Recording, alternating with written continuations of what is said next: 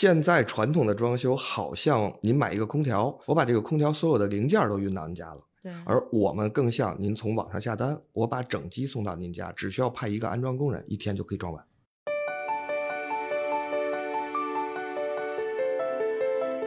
我们其实对于变形积木的投资是一场按图索骥式的投资，我们做了大量的行业分析研究，做了大量的行业的访谈，最终找到了这么一家发展潜力也非常大的一家公司。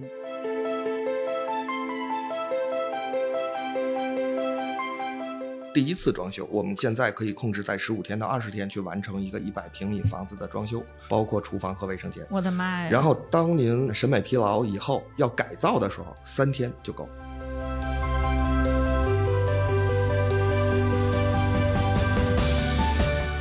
当时跟万科在推的时候的教育成本还是非常高的。嗯，然后我们帮他打造了第一个装配式样板间，他们是在样板间的现场开了一个总经理发布会。我记得在总经理发布会的头一天晚上，我们得到了一个消息，是跟我们说，我们决定还是继续用传统的装修。嗯，结果到第二天总经理办公会上午十一点半的时候，告诉我们，我们总经理拍板了，就用这套东西。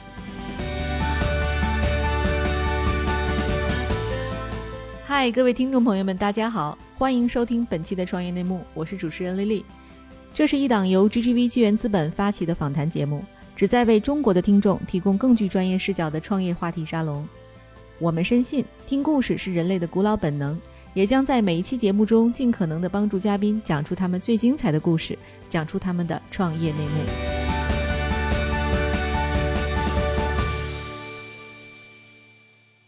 爱的听众朋友，大家好，欢迎收听本期的创业内幕，我是主持人 Lily。本期呢，我们请到的嘉宾是变形积木的创始人兼 CEO 张毅然。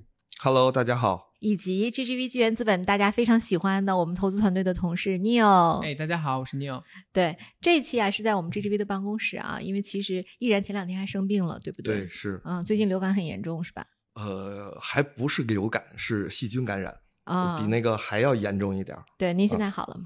基本上算吧。对，您离开公司的时候有没有什么公司有什么变化吗？您觉得再回来？嗯，没有什么太大的变化，因为虽然在生病期间远程监控其实是没断的。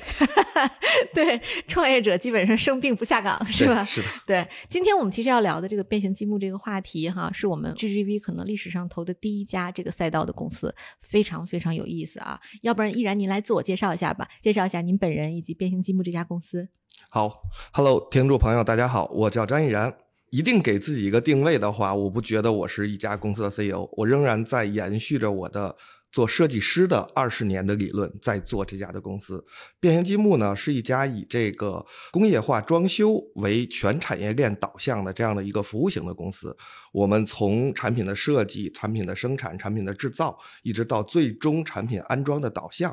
是全链条的为最终的终端的用户去服务。嗯、那么，其实设计师导向在整个的链条里边，其实起到了一个非常关键的作用。嗯、我们都知道，我们从进入到一个空间，首先第一感知的是这个空间给我的认知，我喜不喜欢这个空间，我愿不愿意在这个空间里边结婚。生孩子，把孩子去养大，嗯，这个是人的第一感知，而这种第一感知其实来源于设计师对用户的理解和对用户未来生活的一个描摹，或者是期待，嗯，嗯或者是引导。对，所以变形积木是一家做装修设计的公司吗？呃，不是，我们的核心其实还是通过我们的工业化的产品，把设计师的语言和符号转化成工业的 SKU，然后通过现场的组装去完成。这个里边最大的好处是能够让我们的用户体验到极致的速度和极致的健康。嗯，对。哎，你有这是我们赛道常看的一些机会吗？嗯，对。呃，我们其实，在家居家装行业是有挺长时间的布局的。嗯，从一三一四年我们就投资了酷家乐，酷家乐是国内最大的去做家装设计的这么一家 SaaS 的公司。嗯，所以围绕着酷家乐，其实我们后来也投了好好住。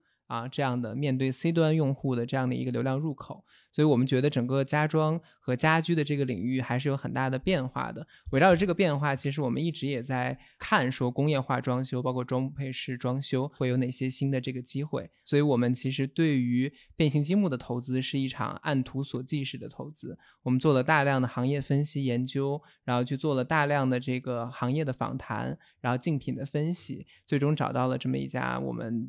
啊最喜欢的，发展潜力也非常大的一家公司。对嗯哎，刚才其实你有提到一个词叫装配式装修哈，要不然我们请这个毅然来介绍一下吧，什么叫装配式装修和传统装修有什么区别？嗯，其实就像刚才我们所聊到的，像公司的名字一样，变形积木。积木呢，我们可以通过不同的模块儿把它搭成四合院儿，搭成城堡，嗯搭成我们想要的任何的一个样子。那么装配式其实也是一样的，字面的理解，装配我们通过拼装和搭配来完成一个空间的装修。那么实际更深层的意思呢，是我们通过一种工业化的标准化产品，去通过不同的组合的方式满足个性化的需求。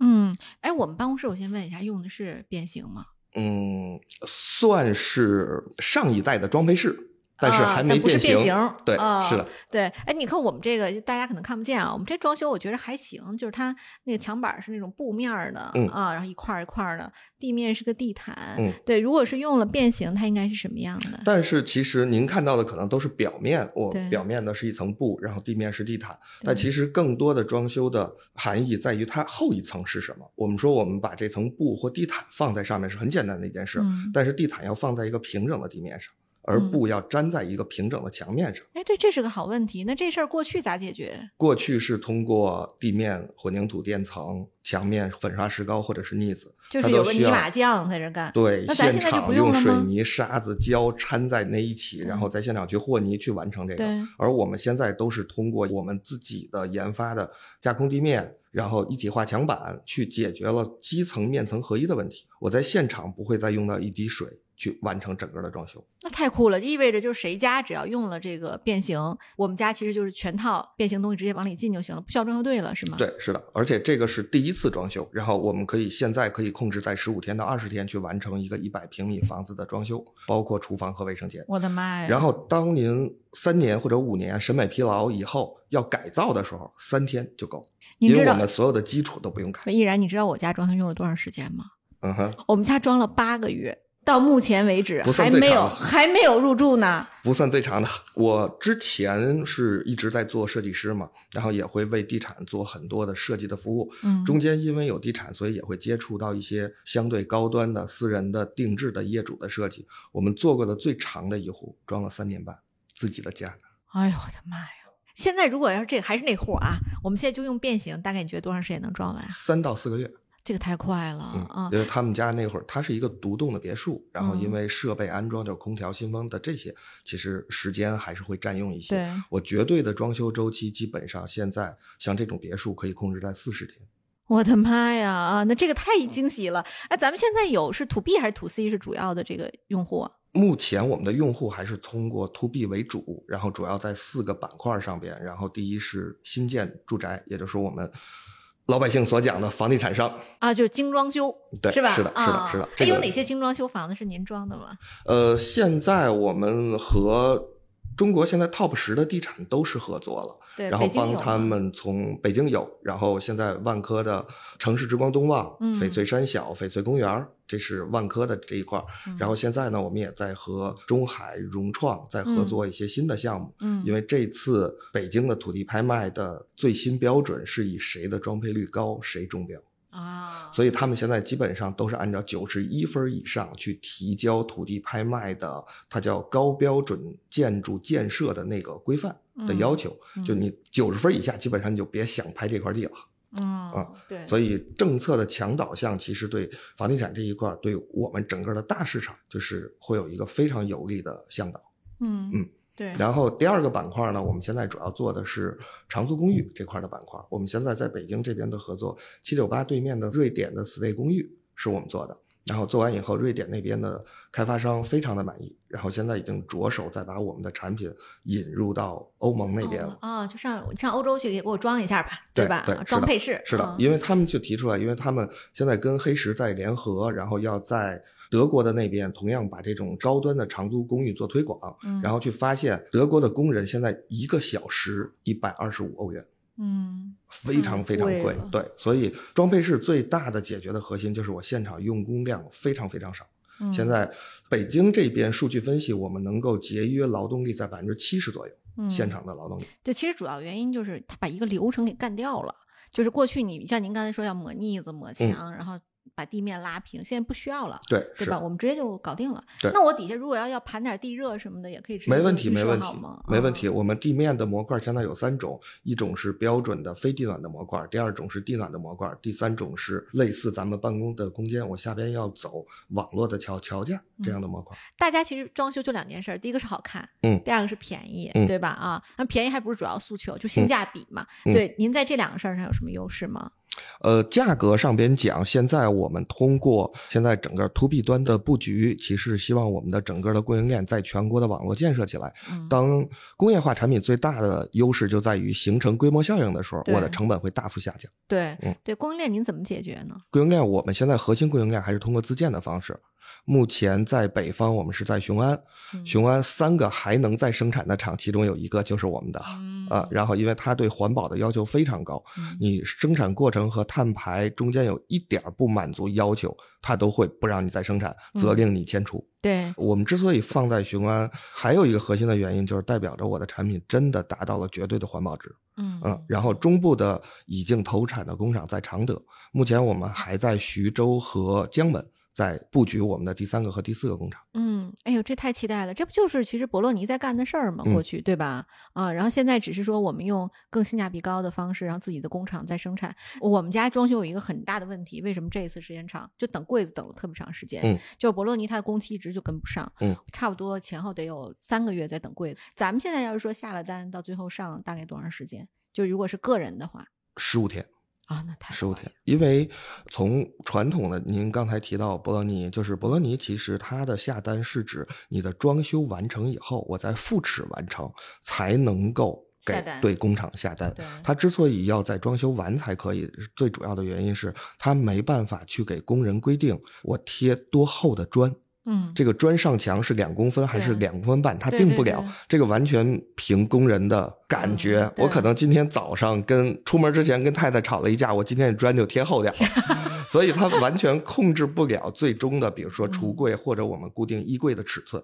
那么对于我们讲装备师讲，我的所有的墙板和现场的测量都是准确的，我具备同时定尺、约尺加工的条件。对，所以您这边的衣柜什么的也能做是吗？对，呃，嗯墙顶地、厨房、卫生间和配饰，我们现在这个是我们主要的六个板块。我们是通过把标准柜体做拆解，其实同样像积木或者乐高的方式。对，我们看乐高，其实我去买一辆保时捷的乐高的车，把它和一辆法拉利的车，其中有百分之八十五的配件是一模一样的，对，它只有车灯、尾翼、车门就外观的东西不一嗯样。对，所以其实这也是我们现在家具上边最主要所应用的。我们把所有的基层板拆成了三十七块标准板，嗯，而这三十七块标准板在我工厂是随时都可以提拿过来就得出来的，贴上了，只嗯是一三五适合您家还是二四六适合您家，哎怎么拼就好了。方便了，哎呀，真的是就解决装修巨大问题。嗯我能想象，这个就是对于像标准型的批量型装，比如说像像万科的这种地产精装嗯房、这种公寓，嗯它里边。这这尺寸都是标准的呀，对吧？这户型有什么区别？但它基本上是差不多的。嗯那这个就太快了、嗯啊！对，那您这个价格跟传统的价格比有什么优势吗？呃，价格上面是这样，我们现在的目标客户基本上是在讲装修单方造价是一千五到三千这个嗯阶段的用户，在这个阶段用户里边，我们的价格会比传统的装修低百分之五到十。哦，还要低呀、对，是的，因为我我以为这个会贵呢。因为人工费我们很便宜，就是人哦工占比我们降的非常低。就同样现在我们说人工基本上已经涨到了六百块钱一天一个工人的情况下，然后按照传统的施工人工和材料的比一般是四比六这样的一个概念，嗯，而我们现在可以做到二比八。对，哎，我是不是可以理解？比如说，我是一个单身的这个小青年，我有一个六十平的一室一厅，然后呢，我这个整个房子装完，按您的话说就是六万块钱，嗯，就搞定了。对，我的妈呀，太便宜！而且我帮您装完的六十平米的房子能一直让您住到有孩子。我们还有一个可变空间系统，可以嗯从一居变两居，加一隔断变两居是吗？呃，隔断都不用加，我们通过这种智能的移动墙和移动柜，已经在您原来的装修的模块里植入了这个原来的细胞了。对，咱们现在能提供啥？比如墙板那个有多少 SKU 啊？就是就是整个产品我们现在有一千一百个，对，所以我就可以选，比如墙板我是选绿色的、白色的、黄色的，对，都可以。对，其实我嗯们现在的产品套系的逻辑和您去 4S 店买汽车非常像，嗯，就是我们以宝马为例啊，嗯，它有三系、有五系、有七系，然后嗯吉普类的有叉一、叉三、叉五。其实嗯我们的大产品系也是这么分的。嗯但您选择三系的时候，您又可以选择白外观，或者黑内饰，或者说是真皮座椅，或者说后排娱乐，这些嗯在我们这里边也都会有。啊，对，这个就非常容易理解。这个例子特别好，嗯就好像说，像我们这个办公室吧，我们其实现在这个墙板是布的，嗯那未来我想换成一个木头的，嗯，我就是说，我说我我要一个什么木头白的，带花纹儿、印花的，您用我这套系统，只要三个小时就换完。太厉害了。你有你有没有想买房子装修的冲动？为了这事儿买套房，对，是是，你谈项目的时候会不会有这种冲动？会，就是尤其是聊我们项目的时候，就觉得一方面是我家里之前也有装修嘛，也有参与过整个的装修流程，确实觉得这种新的装修的方式，相比于传统的方式多快好省，都满足了。嗯，所以我们觉得确实投的时候就很激动。对，而且其实你想想，这个东西它解决了很多装修中非标的问题，就是比如说过去我们装修，我们得拼多少供应商能拼出这一个家呀？嗯要是在今天的话，我就直接其实自己家都能用了，对，就是老百姓直接咱们就上变形的网站上是吧？一搜啪啪啪就组装完了。你们嗯会有一个人上门吗？就是他会来量，还是说我直接把房子尺寸给你，你就能远程去做？呃，现场测量还是要必须的，但是我们现在已经不可以没有人上门了，我会给您寄一个仪器啊，自己量啊，对，然后它放在那中间，它自己去转一圈，然后整个所有的尺寸就在我们的后台上显示了。啊，就是像那种就像 VR 一样是吗？呃，它是一个三维测量的技术，嗯啊，对，就是一个像个球似的放在那儿嘛，它上下左右都帮你扫出有来有。一点像监控的球机的那个样子。啊，哎呦，这个太方便了。嗯，所以其实现在对于整个我们现在也在做自己的 BIM 的系统嘛，对，然后呢，测量数据的准确会影响到我们后边所有产品的东西。然后，因为我们特别是对于这种 C 端的用户来讲，其实他不希望侵占更多的我的室内房间的面积。嗯因为我们说一百平米的房子房本面积实际使用只有八十五，装修完了还剩那八十。按照北京现在的房屋的价价，你侵占了我五平米，我可能五十万就没有了。对，所以这样的话，第一，数据的准确性非常重要。嗯，然后它会指导我们。第二步是拆单所有的材料。您刚才说您家装修，我们曾经有过一个计算，以三居室为例，三居室从开始进场一直到完工，整个 SKU 的数量会在九百个左右。而哦我们现在在工厂完成整合以后，我送到您家的 SKU 不会超过七十二个。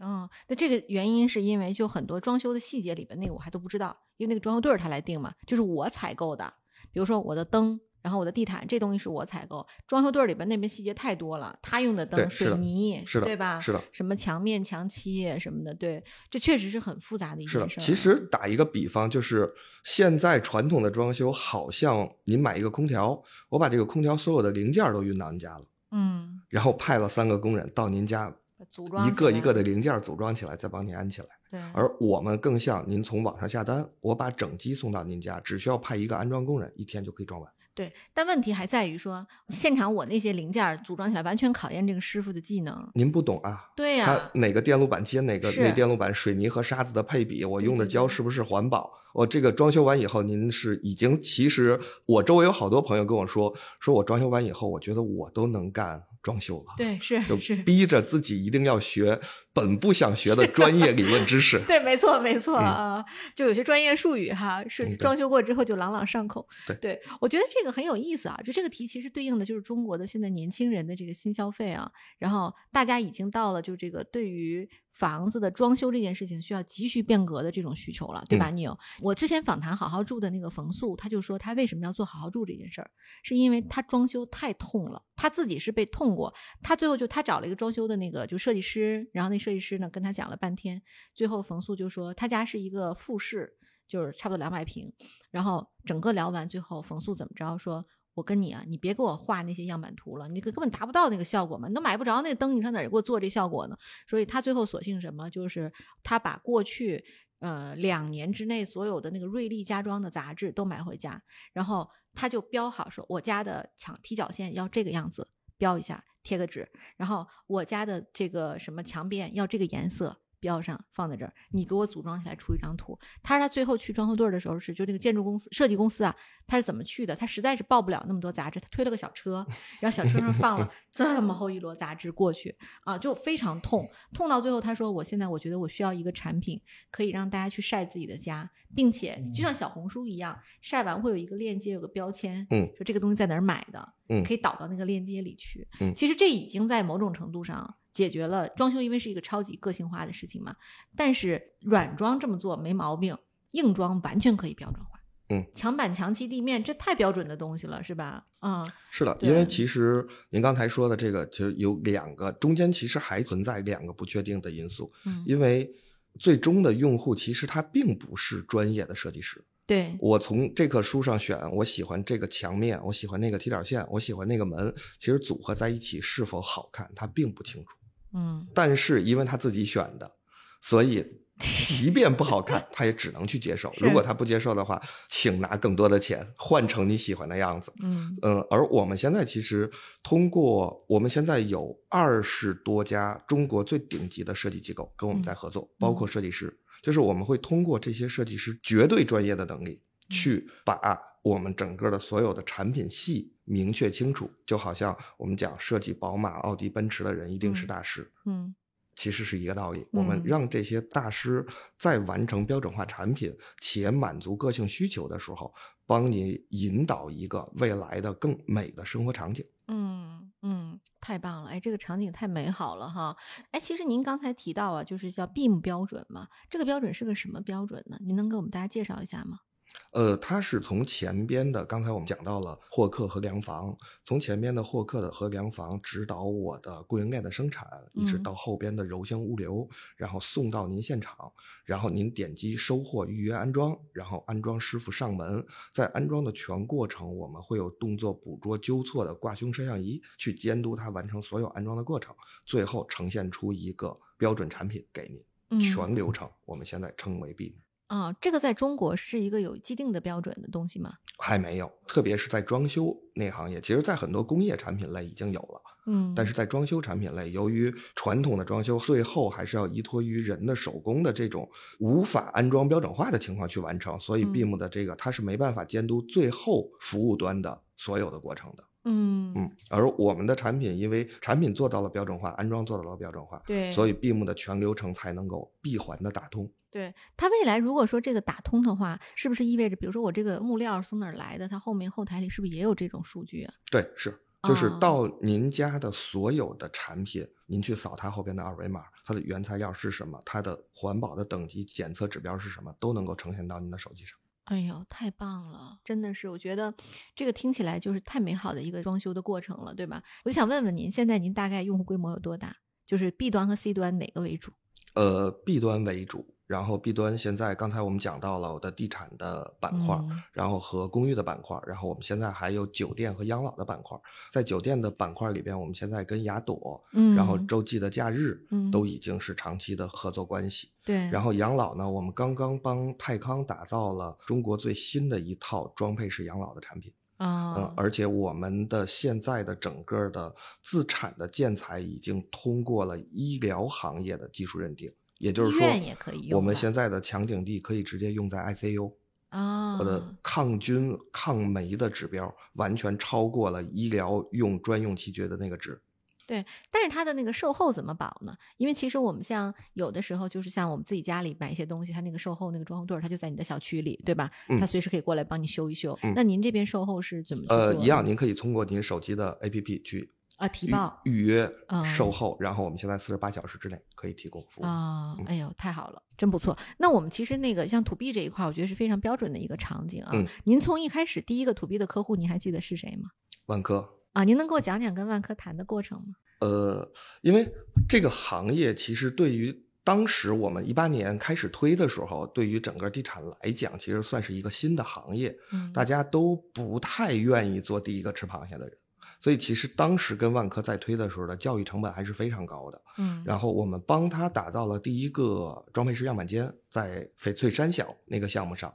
然后打造完了以后呢，他们的几个部门开始互相的有力挺的，有觉得有问题的，然后有觉得更保守的，还是让其他地产先试一下吧。这样的就各种不同的语言。然后最后呢，他们是在那个样板间的现场开了一个总经理发布会。我记得在总经理发布会的头一天晚上，我们得到的一个消息是跟我们说，我们决定还是继续用传统的装修，不用装配式装修。嗯，然后当时我们三个合伙人特别的沮丧，我记得特别的清楚。然后呢，我们找了一个路边的量贩式的 KTV，然后呢，没有唱任何一首歌，只是点了两打酒。然后第二天他们的总经理办公会，然后我们认为这个事儿可能就不行了。然后结果到第二天总经理办公会上午十一点半的时候。告诉我们，我们总经理拍板了，就用这套东西，而且要作为后边北京万科的一个标准产品系，在所有适配项目上使用。觉得是什么打动了他呀？他当时我们后边在了解开会整个的过程，嗯，然后呢，当时成本和采购的反对意见是相对比较大的。成本的反对意见呢是说我没有市场衡量对标的案例，我不知道它的定价是高还是低。然后采购呢说我们会有一个涉嫌材料垄断，就是其他的人都没法那生产。我一旦跟他签了，一年以后如果他不供货或者他提价了，怎么办？然后呢，工程和销售是主导力挺我们的。销售说，因为用了这套装修产品，我一平米房子可以多卖一千块钱。嗯，其实这句话对于总经理的刺激是比较大的。嗯，然后工程上面说，我整个的工期可以从原来的七个月缩短到四个月。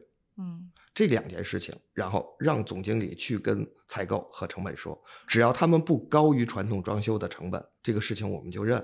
嗯，采购你可以通过你采购的一些法律文件去约束一年以后他不提价，然后避免我们风控那边会提出一些质疑的风险。嗯，然后这样。我们现在北京这边已经有六个项目在用我们的当时做的那一套标准作为它的交换标准，是万科的项目。万科的项目，对，哎呀，太赞了，嗯，对吧？就是其实你看，这很让我意外。我以为你说你去了 KTV，你们几个人把总经理拉过来喝了个酒，实际上我们跟总经理不认识，不认识，是的，就是用产品力打动了他，是的，对吧？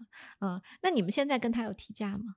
呃，也没有，因为我们现在其实规模效应出来以后，我们现在的一些利润值比那个时候其实还要高了。啊，对，那他们现在看到你们发展这么好，有什么感慨吗？说，哎呀，很幸运，我们当年做了一个非常正确的决定。他们现在除了北方区域以外，现在南方区域，像广东和深圳，也在跟我们再联系，准备使用这一套产品了。嗯嗯，哎呀，真棒！我觉得听毅然讲的时候，完全看不出来你是个设计师啊。对，就是因为设计师通常都非常理想化，对不对？但你从设计师到今天做一个商人，做 CEO，这个过程中，你有没有什么天人交战的过程？比如说，我的产品它必须要这个样子了，但是我作为设计师，我希望它更美。呃，其实从核心对于整个全局把控的逻辑上，我觉得设计师和一个商人没有太大的区别。我们要呈现一个好的空间给对方的时候，所有的统筹安排、所有的人员、所有的材料以及每一步的计划，其实一个好的设计师都会帮业主去完成所有的这些准备工作及落地工作。嗯，那么我们说，今天我之前有我自己的设计事务所，然后现在做了变形积木。嗯，那么其中最主要的整个的核心里边，除了我们的商业逻辑以外，我认为在前期阶段，其实最主要的还是人。嗯，对，你是怎么发现这个机会的呢？就是你为什么要做这件事儿啊？做了二十年的设计师，然后做了无数的地产的标准化的设计。最后发现，我们把一款标准化的设计落地到两千套或者两万套房子的时候，两万套房子长得都不一样，是因为它不是一个人干出来的，所以它的质量标准无法形成统一。特别是当我们想寻求一些细节、细小东西的时候，所有的施工的总包方就会站出来说：“这个东西太难了，我们做不了。”嗯，然后这种各种的这种让我们设计效果打折的一二三四五的因素。让我们觉得，我们应该自己做一个产品，既能满足我们的设计需求，同时也能满足这种市场对于标准化和批量化的需求。嗯，这个时候，我们开始注意到德国、日本的一些装配式的产品。嗯，因为在日本，装配式是走的世界比较前的一个国家。嗯嗯，哎，日本和德国他们现在是一个什么样的发展阶段？日本是装配式兴起是从二战以后，嗯，它开始集中建成。它集中建成的时候，它需要快速的把这个城市建完。嗯然后，所以他们选择的是标准的几套的建筑图纸和标准的几套的装修图纸，嗯这样就形成了它的一个模块化的装修的材料产品。嗯发展到今天，对于住宅来讲，装配式在日本占到了超过百分之七十哦的市场占有率。对，这是为什么？就是日本人因为他对效率的这种要求，决定了他是这么做吗？是这样吗？呃，一个是效率的要求，更多的就是日本的人工费也很高。啊、嗯啊，明白了，就是说，其实它首先从成本角度考虑，嗯其次是兼顾了效率，嗯对吧？对对，那在中国目前装配式的普及率有多高呢？在中国从整体市场上面来讲，连百分之一都还没到。哦，那咱们机会刚刚起步，就是咱们变形这事儿现在干大了。如果说万科说我自己干了，你怎么办？就依然你有没有想过，就这个随时他可以杀进来呀？嗯，呃，万科是地产里边的一个巨无霸的公司，对，但是我们把它拆成一个细小的板块，我们就看装修这个小板块。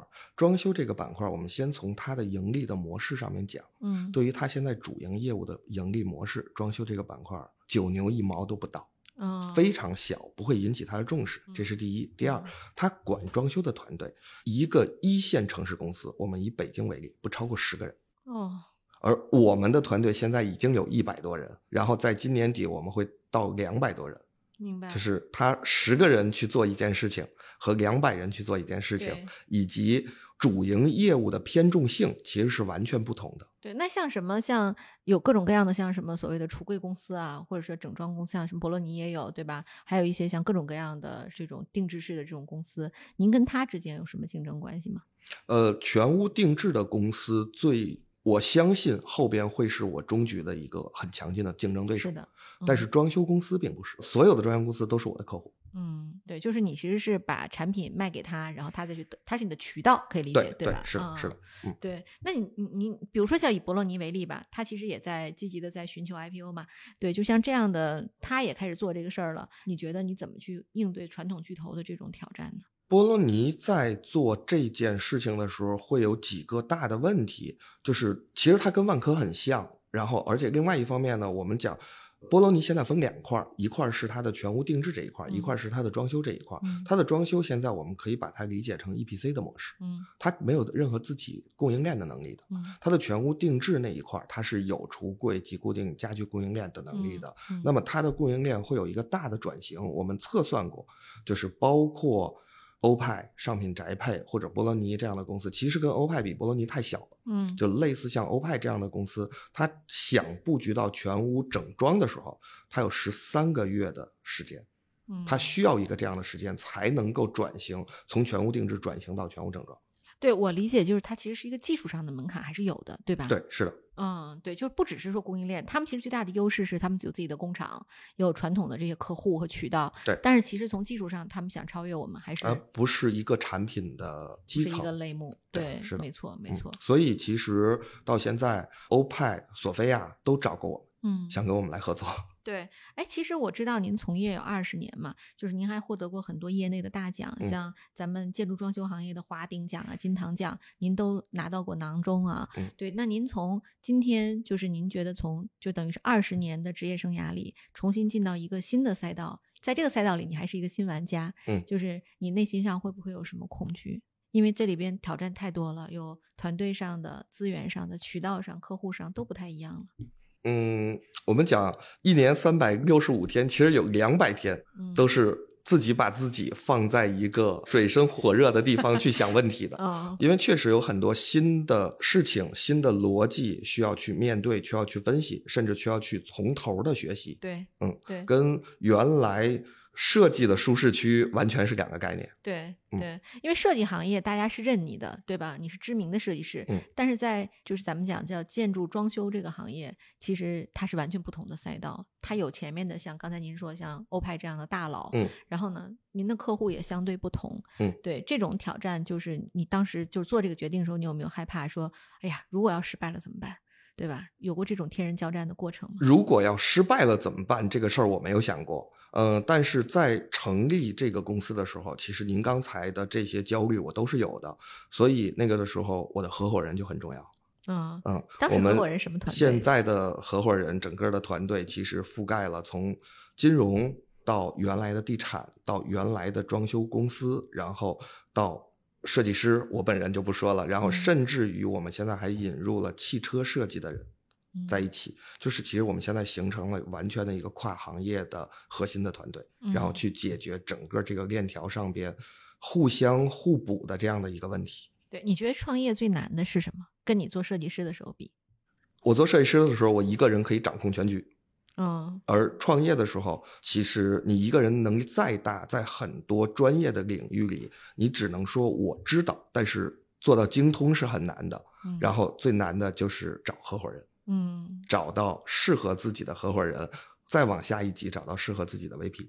嗯，找到适合自己的投资人也很重要哈。对，是的，嗯 对，哎，你有你还记得你们两个当时见面时候的场景吗？首先，我们对这个行业是有很多研究和判断的，所以其实我们在跟变形积木接触之前，已经大大小小的行业内其他的竞争的公司都看过了。嗯但看完了之后，我们还是觉得到不了我们投资的这个阈值啊、嗯因为从我们投资的这个角度来说，对人事以及人事的匹配的要求都是非常高的，所以当时应该也是有朋友推荐。另一方面，我们也自己去找到了变形积木这家公司，所以这个双方共同促成的这个情况之下，跟张总聊了第一次，然后聊完了之后，我就记得当时疫情期间啊。然后北京的疫情又在反复，对又在疫情期间的时候，呃，我们投资团队一起去到了雄安的工厂，去做了整个这个工厂的调研，然后包括也看了他们整个的生产流程，所以我觉得还是很有意思的一次投资的经历。嗯还掉沟里了。对，就是我们掉里了？我们从雄安出发要去大兴机场赶飞机，然后啊当时在百度地图上找了一条近路，发现那个近路就开到了小树林里面，然后那个车就抛锚了。后来有一个牧羊人过来救了我们，然后就发现这个故事告诉我们一个道理：专业的人做专业的事。那牧羊人把你们捞出来了吗？金融圈儿的、投资圈儿的大佬级的人物，然后再开一辆现代工业做出来的车的时候，掉在一个泥塘里就是出不来。然后牧羊人过来以后，告诉我们这么做、这么做、这么做，车就出来了。嗨，各位小伙伴，告诉你一件很重要的事情：创业内幕的听众群已经开通喽。在这里，你可以和我们直接沟通，也可以第一时间了解到 GGV 纪元资本线下活动的动态，近距离聆听投资人的独特见解，并且结交其他互联网圈子的小伙伴呢。入群，你只需要添加微信公众号 CYNMXZS，我再重复一遍，CYNMXZS。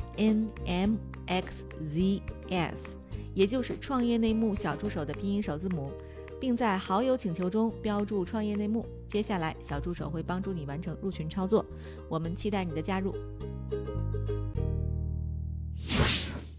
那其实 Neil，你们当时就决定投的时候，我还记得当时我们上会，我们大家都在现场嘛，还是挺多挑战，因为我们没有投过这么重供应链的装修装配类的公司啊。嗯，对，你觉得是什么最终打动了咱们团队？你能给我分享一些当时的内幕吗？对我们从对变形积木的投资逻辑的角度有几个维度。第一个维度是跟行业和市场的趋势变化相关的。首先从宏观的角度，我们研究了很多日本、德国这些外国它装配式装修的这个市场的演进趋势。我们发现，其实标准化、工业化、数据化，就这些趋势应该是中国未来装修行业很重要的一个变量。所以在装配式装修的这个市场，我们认为是第一个能吃到这些趋势红利的核心的一个市场。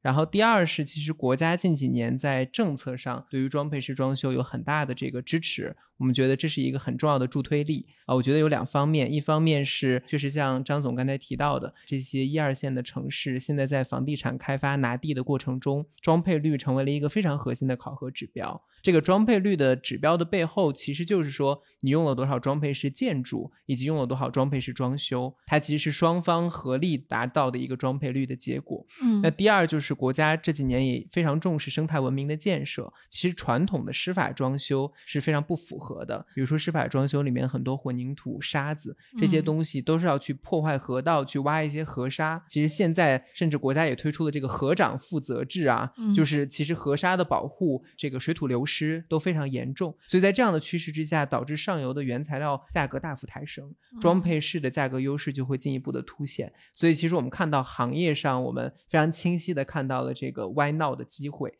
然后第二点是，我们也做了变形积木公司的一些客户的访谈，包括我们因为看过行业内所有公司的产品，我们非常清晰的能够看出来，这样一个设计师背景出身的团队，他打造出来的产品在客户的口碑，包括我们自己现场调研过程中是有多么的突出和亮眼。然后最后，我觉得还是一个对团队的信任。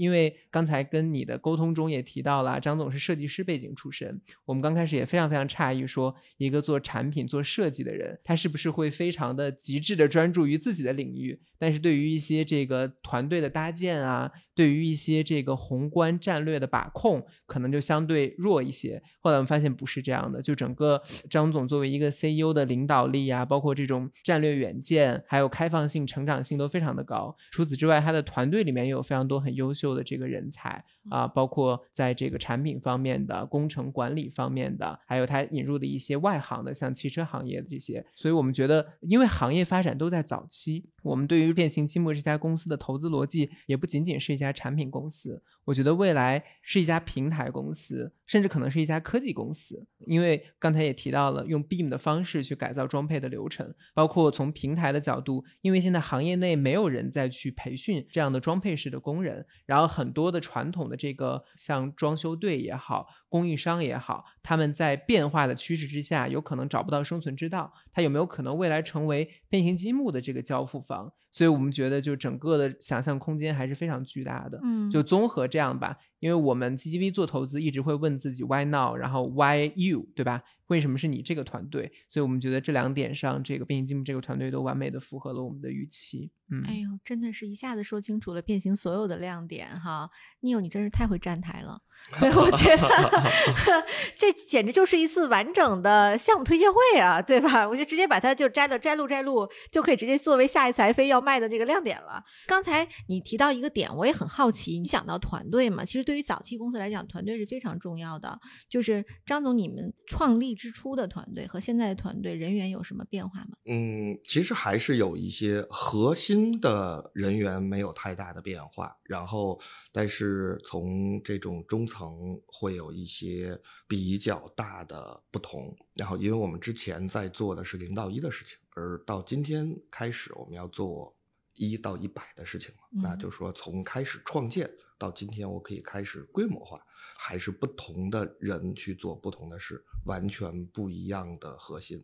我们很难去要求一个，比如说他适合了大公司，他已经在大公司做了二十年，突然间我让给他交代一个零到一建立的过程，他很难完成嗯，并不是他能力的问题。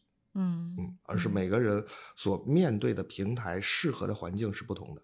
嗯嗯，所以随着公司不停的在成长，我们所需要的人才也一定是不一样的。嗯，明白明白，太有意思了。就是其实人才升级永远是公司最大的挑战哈。对，是，所以我们现在在现阶段里边，精力上边非常重的一点是在人上。对，那您在技术上有什么布局吗？因为其实这是到底是一个跟互联网相关的产品，比如说我们在网络的搭建啊、结构啊、网络产品的设计上有什么布局和安排吗？呃，刚才讲到了闭幕，然后我们自己的其实整个的 IT 的团队，核心的团队在今年初就已经搭建完了，然后我们自己内部的程序其实已经完成了第一步的成果，然后在今年底会把整个刚才我聊到的闭幕端整个全生态去跑通，嗯，然后当跑通以后，我们会做内测和外测，然后最终会把它赋能给所有的装饰公司，然后去降低装修公司的获客成本和管理成本。对我理解，它其实就是一个可以多次服用的一个 SaaS，对吧？对，是的，嗯，哎，这个好像小米啊，对吧？就是说我其实未来很也很有可能，比如说我们自己在基础的这个架构基础上，比如说谁家有有什么智能家居啊，什么都可以接到我们的系统里来，是的，对，它就像米仓一样，对吧？我们叫积木盒，对吧？可以把这东西，我随便起的名字啊，不是 人家标准产品名，就比如里边我也可以放乐高，可以放什么磁力片，放什么都行，对吧？是的，对，太好玩了，就是未来大家装修不需要再去跑家居市场了，嗯，软装我们现在可能还是有它。自己一些特征，嗯，但是像基本的这种硬装，我这里就有了。如果有一些软装的一些好的大品牌，也可以直接接进来，像一些灯具啊公司、床品公司，对，家具，像我们的野兽派，是不是都能放进来？嗯，太好玩的一个市场了。对，那我们其实刚才讲了很多跟变形有关的事情哈，我也想问问您，就是未来变形有什么发展规划吗？两到三年之内。呃，两到三年之内，首先第一是我们的核心，就是我们产品的研发，然后要让它变得安装更简单，然后同时呢，完成根据我的产品完成我的核心供应链的布局，形成整个供应链的网络。嗯然后这个是最核心的一步。然后第二步是通过软件的系统，然后去监督和管理我所有生产产品的安装标准化的问题。嗯嗯，这个是两到三年之内最核心的事情。然后中间呢，也会去寻找更多的，像您刚才说的，我像米仓一样，去嗯找更多的适合我们加载进我们核心系统的产品，以让我们的产品更能够满足整个市场的需求。各位亲爱的小伙伴，你知道吗？除了创业内幕之外，我们还出品了一档英文播客《Evolving for the Next Billion》，由 GGV 纪元资本的管理合伙人童世豪和市场经理 Rita 杨主持。如果你对东南亚、印度、美国等海外市场感兴趣，欢迎收听来自当地头部创业公司 GVC 的声音。收听及订阅，您可以在我们节目顶端找到 GGV 的小馆，点击进入就能看到我们出品的这档节目了。欢迎喜欢收听英文播客的小伙伴点击订阅哟。今天在看就是变形，它尽管在资本市场是非常热的，因为变形其实是在过去的五十天之内连续完成了两轮融资啊，基本上资本市场都来找我们，就说哎想介绍一下这个项目，认识一下易然。但对于 C 端和更广阔的 B 端的用户，品牌建设和推广这一块，您是怎么想的呢？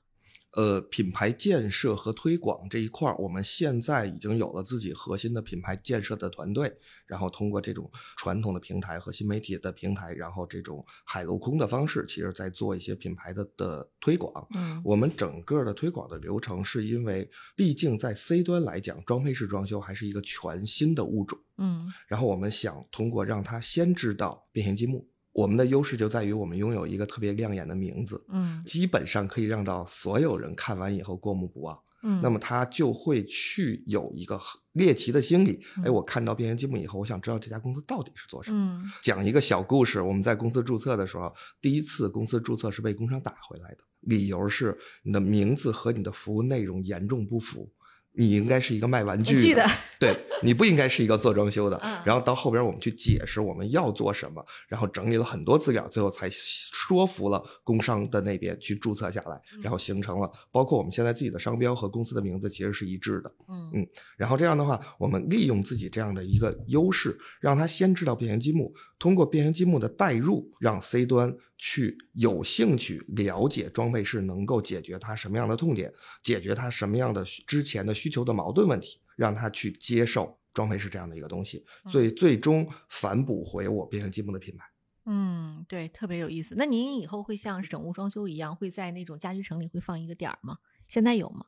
呃，我们后边也不太会想这样去做，这样去做。对、嗯我们更希望的是，我在一个城市里边有两家到三家中心的 4S 店，嗯我通过 4S 店的服务的方式去完成我的前边的第一次的购买和后边的各种的升级服务。嗯，因为装配室还有一个好处，就是传统的装修，我给您家装完十年，咱俩老死不相往来。你千万别找我，你找我就得派人内去修，烦死了。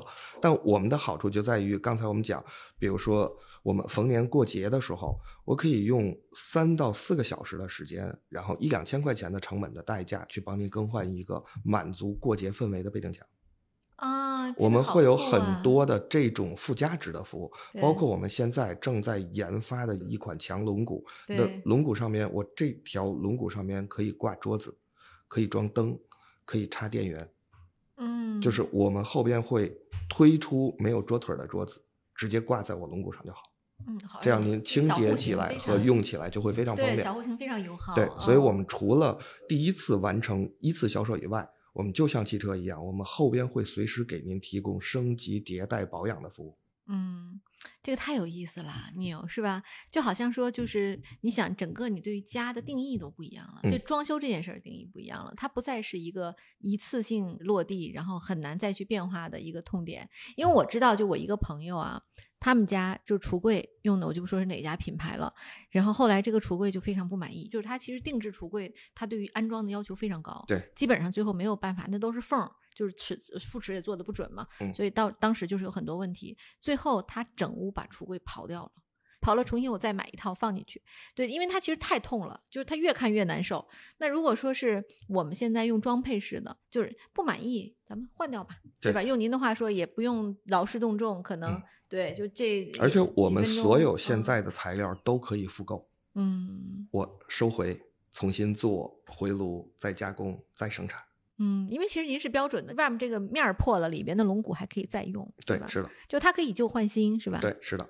啊，嗯哎呀，只要这公司还一直在，这个这家里可以 不断的变新样子，每年一个样儿，对吧？是的。那从环保上，咱们也能保证达标，是吧？呃，从环保上，刚才那我讲了，我们的核心的工厂在中国环环保检查最严的地方。嗯嗯，然后现场的安装，我们现在是杜绝所有胶的使用，对，所以那你是怎么打到墙上去的呢？那个东西就是就是拼吗？螺丝加卡哦接件儿插上去的。哎呀，太有趣了！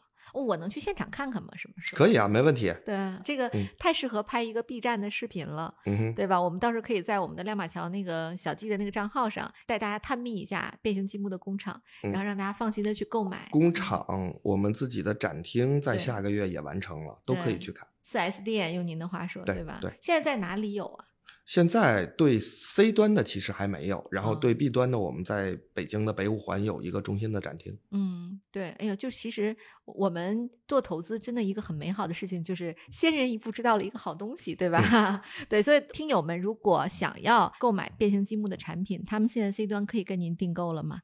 呃，可以，我们现在以那个 C 端的事业服务部已经成立了，然后嗯而且呢，刚才您提到了小红书，其实我们现在产品端有一套产品跟小红书在联合在打造，嗯，就是他们的达人通过他们的粉丝提供需求量，然后我们通过专业的设计团队帮他转化成现场真的实用的实景，然后这样的一套样板间，然后我们会在今年十月份推出来。嗯，就是满足了几千万 C 端用户需求的一套最终的可落地且价格会给您一个绝对惊喜的样板间。哎呦，太赞了！我的妈呀，那个我们其实也很期待啊，就看到张总这边有更好的关于 C 端的布局，这样我们的听友也能享受到福利。对，张总，您这边我们现在在哪里能看到公司更多的信息？有公号吗？还是呃，公众号、抖音、官网我们现在都有，就叫变形积木？就叫变形积木。是的，对对，大家也可以关注，然后及时看到我们的最新的变化哈。嗯哼，呃，因为现在其实 C 端事业部也已经有了嘛，如果想要下单，可以联系这个变形积木上是有专业的这个渠道是找到是，吧有的有的，啊是的。对，大家可以积极的下单啊。对，然后这期节目呢，因为是讲了一个非常有趣的家装有关的话题嘛，对我们其实也希望就是变形积木跑得更快更好。就张总，您这边有用人的什么需求吗？也可以在这里喊喊话哈。然后大家如果想加入你们，也可以积极的来找到你们。呃，我们希望所有的同行业和非本行业的，只要大家对整个这条赛道及整个的大市场有兴趣的人，都来联系我们。嗯，我们在用人上边是不拘一格的，没有嗯任何的条条框框。对，现在您都什么职位在热招啊？职位上边来讲，我所有职位都在热招都在招人，对，是的，市场营销、产品供应链是不是都需要人？对，是的，都需要人啊。反正咱们融了资有钱，现在 大家 积极的来变形积木应聘。咱们现在在招聘渠道在 Boss 直聘上有吗？还 Boss 是直聘上有，对？那大家就 Boss 直聘，还有什么其他的渠道？什么领英，还有什么都有是吧？对，没关系，通过我们的公众号，然后联系到我们，然后其实公众号上也有我们的招。聘的渠道，对，好，那大家就积极的可以在各大招聘渠道以及公众号里去关注变形积木最近的用人机会哈。嗯，然后赶紧加入这个大赛道里的边来。对，现在只有中国不到百分之一的装配式装修的这样的一个市场，相信未来这是一个万亿的大赛道哈，咱们都能在里面掘到自己的一桶金。嗯，我们一起去努力去做一个下一个整个市场上面的一个巨头行业的第一名。好，太好了！考虑到我们现在其实变形也有这个 C 端的布局，然后 C 端的产品也已经上线了。张总，您要不要给我们的听友 offer 一下？您最近有什么大的福利和礼包可以给我们？呃，我们本月会推出一款针对 C 端装修的产品，然后产品在本月内签单的用户的售价，我们会低于市场售价百分之四十。呃，同时您在本月内签单的情况下，我们还会有一个戴森吸尘器的免费赠送。哇塞，七月底啊，七月底之前，我们这个节目现在是一个电视购物节目啊，然后那个 就喜马拉雅语音购物节目啊，然后大家在本月底下单，可以获得低于市场价百分之四十的一个装修套装，嗯，然后同时还有戴森吸尘器赠送。啊。然后我们积积极的关注这个变形积木的账号，不要错过这次机会啊。然后在我们一般的电视购物一般会说什么？还有半个小时打入电话，对不对？对，我们就是说大家积极的关注，赶紧在这个月如果有装修需求的朋友们，或者先把这个产品预定起来。哪怕我这个房子可能还需要点时间，先买一个大礼包在这儿，其实真的是对年轻人啊，包括说一些这个没有时间抽那么多时间去装修的这个都市的这些白领们，都是非常好的一个选择哈。对，是的，对，好，那本期节目就到此结束了，感谢毅然和 Neo 的精彩分享，然后我们也请大家关注变形积木的公众号，关注本月的大福利哈，然后如果大家想要装修的话，积极预定起来。我要补充一下。本次活动限北京地区啊，然后外地的小伙伴们可以在期待变形在其他城市的拓展。好，那就再见啦，拜拜，拜拜，拜拜。